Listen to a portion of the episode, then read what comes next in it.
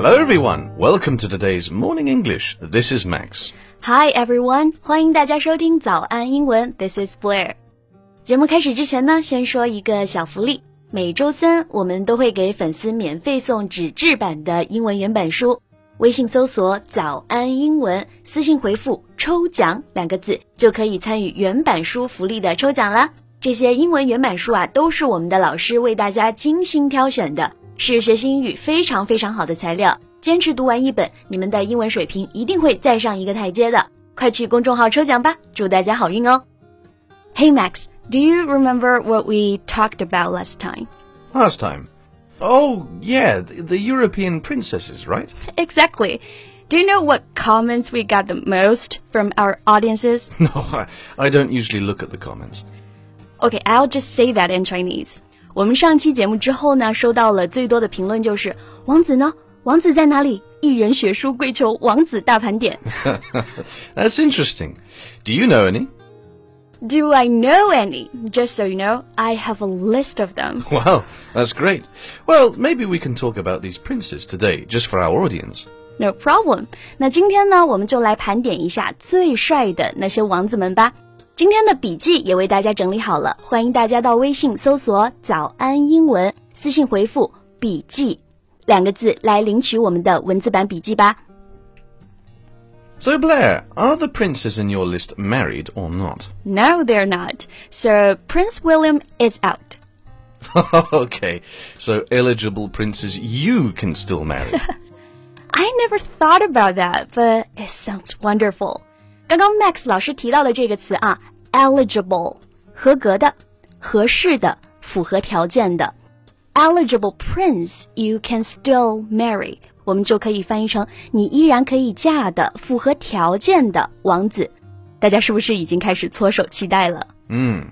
So, who is the first one? Let me show you his info. This is his picture. Oh, I know this guy. Prince Nikolai of Denmark. Exactly. 第一位给大家介绍的啊，是来自丹麦的 Nikolai 王子，今年呢二十一岁，是目前丹麦王室的第七顺位继承人，同时也是巴宝莉的御用模特。御用模特啊，所以颜值这一块大家应该是可以想象到了。Well, even though there is a small chance for him to be the king of Denmark, he is quite a catch. I agree. 虽然说 Nikolai 王子继承王位的可能性呢很小，但是啊，he is quite a catch. 这个表达大家可以学习一下。Someone is a catch，意思就是诶，某个人是一个值得结婚的对象。Catch 我们知道啊，抓住。那值得抓住的某个人，是不是就是我们说的是个好的、值得结婚的对象？Exactly. It refers to the person's suitability as a mate or marriage partner. For example, you can say, She's a good catch. Don't let her go away. She is a good catch, and don't let her go away. Okay, who's next? Well, the second is Prince Constantine Alexios of Greece. Oh, that sounds like a real royal name. He is indeed a royal. Well, Constantine is currently second in line to the Greek throne. Let me see. Oh, he was born in New York and raised in England? Hmm, raised in England. That's interesting. and it says that he is passionate about photography. Photography? That's nice. I like taking pictures too. Well, same here. Photography 这个词我们可以来学习一下。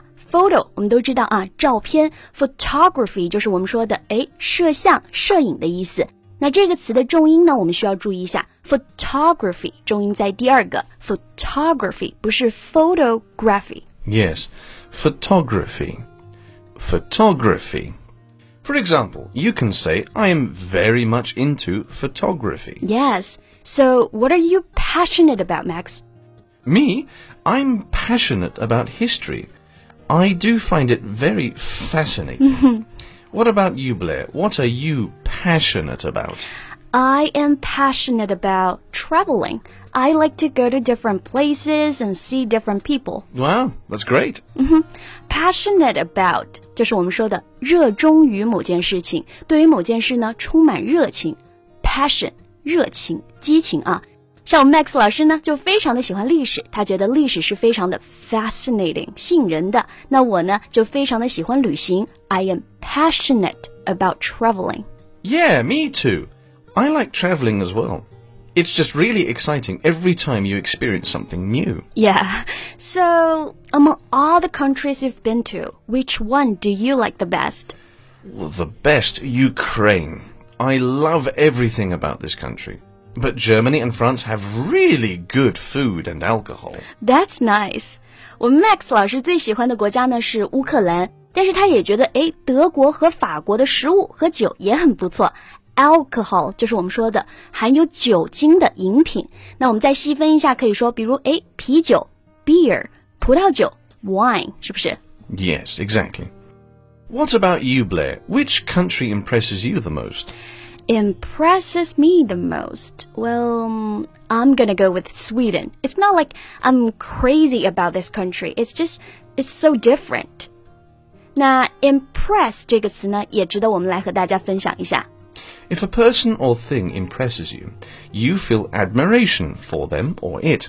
For example, you can say, he impressed her with his sincerity. Yeah, right. Impress 中文翻译呢，就是我们说的印象、印记。Impress somebody 就是我们说的，哎，给某人留下了深刻的印象。在这里呢，它是作为一个动词来使用的啊。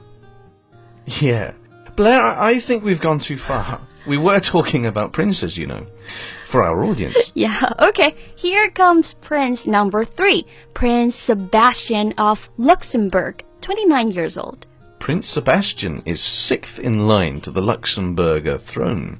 He majored in marketing and international business before entering into the Luxembourg army. Almost every single one of them are very well educated. Yeah, of course. Being a royal means you can get the best education. Right，大家会发现啊，就是我们所有聊到的王子和公主呢，基本都能够说几国的语言，并且都是名校毕业的，对不对？所以我们可以用这个词啊，well educated，表示受过良好的教育的。Right.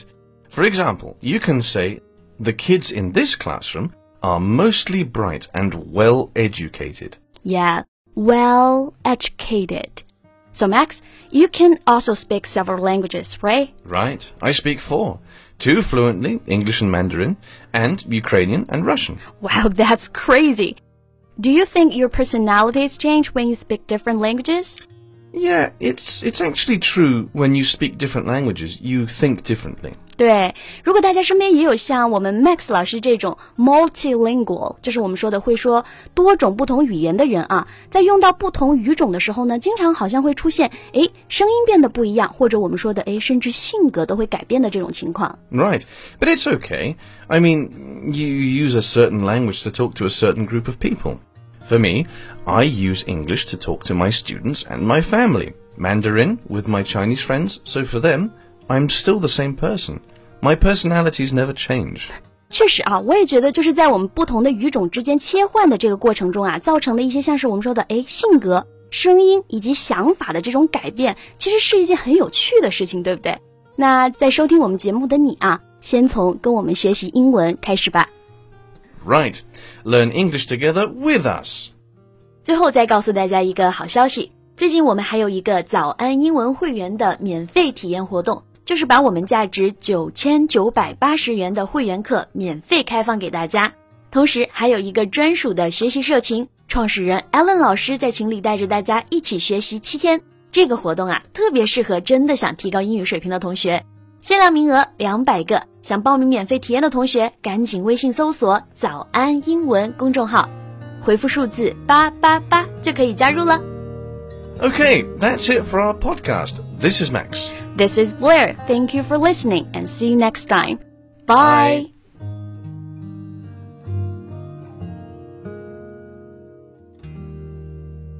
This podcast is from Morning English. 学口语就来早安英文。